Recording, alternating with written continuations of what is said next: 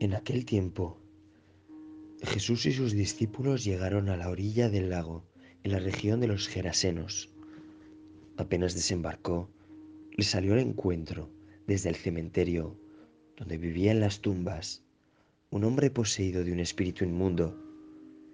Ni con cadenas podía ya nadie sujetarlo. Muchas veces lo habían sujetado con cepos y cadenas, pero él rompía las cadenas y destrozaba los cepos, y nadie tenía fuerza para domarlo. Se pasaba el día y la noche en los sepulcros y en los montes, gritando, hiriéndose con piedras. Viendo de lejos a Jesús, echó a correr. Se postró ante él y gritó con fuerte, con fuerte voz. ¿Qué tienes que ver conmigo, Jesús, Hijo de Dios Altísimo? Por Dios te lo pido, no me atormentes. Porque Jesús le estaba diciendo, Espíritu inmundo, sal de este hombre. Jesús le preguntó, ¿cómo te llamas? Él respondió, me llamo Legión, porque somos muchos y le rogaba con insistencia que no lo expulsara de aquella comarca. Había cerca una gran piedra de cerdos, ozando en la falda del monte. Los espíritus le rogaron,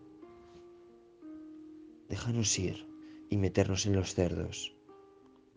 Él se lo permitió. Los espíritus inmundos salieron del hombre y se metieron en los cerdos, y la piara, unos dos mil, se abalanzaron acantilado abajo, al lago, y se ahogaron en el lago. Los porquerizos echaron a correr y dieron la noticia en el pueblo y en el campo.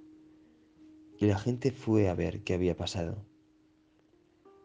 Se acercaron a Jesús y vieron al endemoniado que había tenido la legión, sentado, vestido y en su juicio se quedaron espantados. Los que lo habían visto le contaron lo que había pasado al endemoniado y a los cerdos. Ellos le rogaban que se marchase de su región. Mientras embarcaba, el endemoniado le pidió que lo admitiese en su compañía, pero no se lo permitió, sino que le dijo, vete a casa con los tuyos y anúnciales lo que el Señor ha hecho contigo por su misericordia.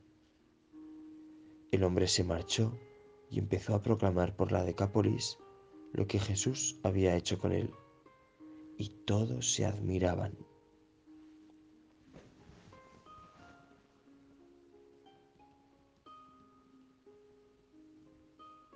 Buenos días, Jesús. No paras.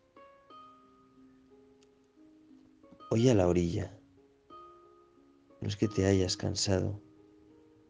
La gente que te sigue no has venido solo para ellos.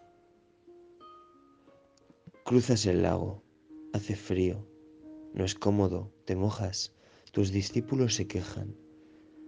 ¿Qué tiene esta orilla que no tenga la otra? preguntan, pero no te importa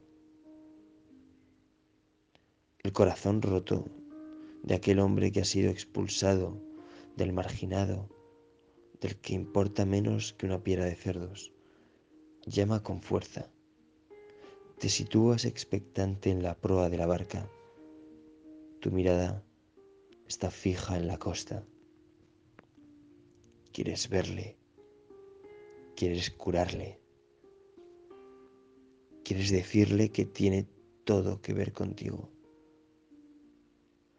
otro hijo perdido que quieres devolver al Padre. ¿Cuántos tengo yo en la misma situación y a los que ni miro? Cruzo mis orillas, camino entre sepulcros. No sé, Jesús. Reconozco que muchas veces gana la seguridad, gana lo cómodo gana lo conocido, llévame contigo. Quiero acompañarte a la otra orilla.